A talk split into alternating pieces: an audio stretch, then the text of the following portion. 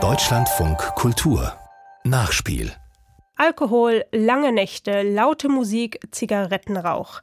Auf den ersten Blick hat das Nachtleben in Bars und Kneipen nichts mit Sport zu tun, schon gar nicht mit Leistungssport. Doch tatsächlich wird in etlichen deutschen Kneipen äußerst ambitioniert Sport getrieben. Besonders beliebt ist Darts, aber auch am Kickertisch oder am Flipperautomaten gibt es Wettkämpfe. Stefan Osterhaus über Titelträume beim Kneipensport. Eine Kneipe nahe einer Straßenecke in Deutschland. Diese Kneipe befindet sich in Berlin, aber sie könnte auch in jeder anderen deutschen Stadt sein. An diesem Mittwochabend ist sie gut gefüllt. Die Leute drängeln sich um den Tresen. Der Fernseher läuft, es wird Fußball gezeigt. Am unteren Ende des großen Kneipenraumes stehen zwei Dartautomaten. An einem treten zwei Spieler gegeneinander an. Sie spielen 501, den Klassiker, der auch bei den großen Turnieren der Profis gespielt wird. Beim 501 geht es darum, die geworfenen Punkte von der Zahl 501 abzuziehen und schneller auf Null zu kommen als der Gegenspieler. Der Wirt der Kneipe, Locke genannt wegen seiner markanten Glatze, ist ein versierter Spieler. Angefangen hat alles mit dem Kneipentriathlon.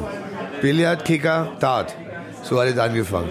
Und einige von uns haben dann halt gemacht, Dart macht weniger anstrengend, mehr Laune. Man kann entspannt Bier dazu trinken und so hat sich dann der C-Liga angefangen. Wir sind dann nach und nach immer aufgestiegen waren dann bis in der höchsten Liga Berlins, Berlin-Brandenburg.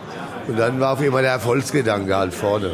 Der Wettkampfcharakter, den der Wirt Locke betont, er ist zu spüren. Und zwar an jedem Abend, an dem die Spieler zusammenkommen. Und mit Elan gehen nicht nur die Dartspieler in deutschen Kneipen zur Sache. Auch Kicker- und Flipperspieler treffen sich in Kneipen und treten gegeneinander an.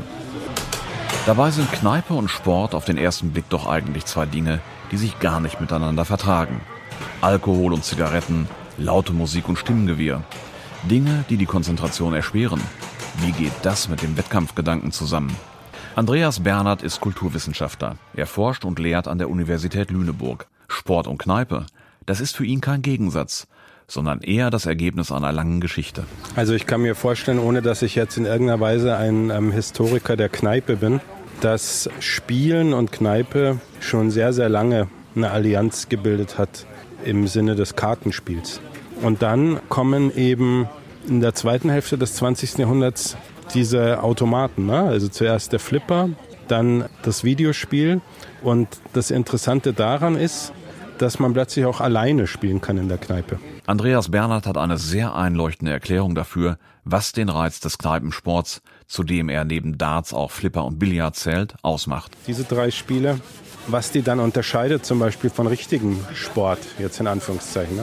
wo man wirklich auf ein Sportgelände gehen muss und so. Da glaube ich, geht es schon darum, dass diese Spiele die schöne Eigenschaft haben, dass sie ohne Askese auskommen. Sport ohne Verzicht also. Allerdings steht, wie bei jedem Sport, ab einem gewissen Niveau der Wettkampfgedanke im Mittelpunkt. Auch Bewegung gehört dazu. Dennoch ist der Tresen stets in Reichweite. Insofern sind Kneipensportler privilegiert sagt Andreas Bernhard. Und das Herrliche ist an einem guten Billardspieler oder einem guten Dartspieler, dass er praktisch alles haben kann. Er kann äh, super begabt sein in einem Spiel, kann aber gleichzeitig saufen und rauchen und mit seinen Freunden Blödsinn machen.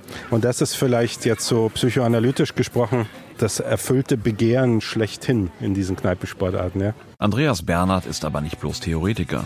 Ihn selber zieht es manchmal in die Kneipe, um zu spielen. Er ist ein exzellenter Flipperspieler.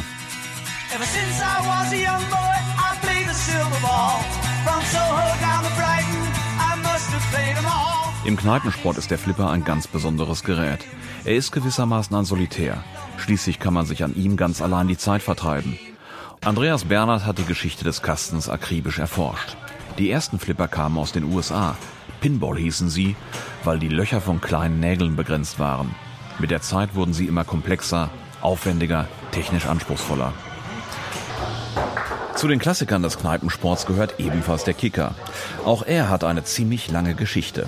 Erfunden wurde der Kickerkasten, wie er im Kneipenjargon heißt, wohl in Frankreich von einem Ingenieur der Firma Citroën. Und auch beim Kicker lässt sich beobachten, was im Dart begann. Ambitionierte Spieler beginnen in der Kneipe, aber sie suchen sich dann vielleicht eine andere Trainings- und Wettkampfstätte. Stefanie Brethauer ist die Vorsitzende der Kicker Crew in Bonn. Sie selbst ist eine hervorragende Spielerin. Viele, die dort trainieren, sind über die Kneipe in den Club gekommen. Der Sport wird immer professioneller in den letzten Jahrzehnten. Das heißt, das hat natürlich auch dazu geführt, dass es inzwischen eine starke Nachwuchsförderung gibt. Wer auf höchstem Niveau kickern wolle, der müsse die Kneipe hinter sich lassen, betont Stefanie Brethauer. Nicht alle Kneipensportarten sind in dieser Beziehung gleich. Eine gute Nachricht aber gibt es in jedem Fall. Ganz gleich ob Darts, Kicker oder Flipper. Spaß lässt sich in allen Disziplinen haben.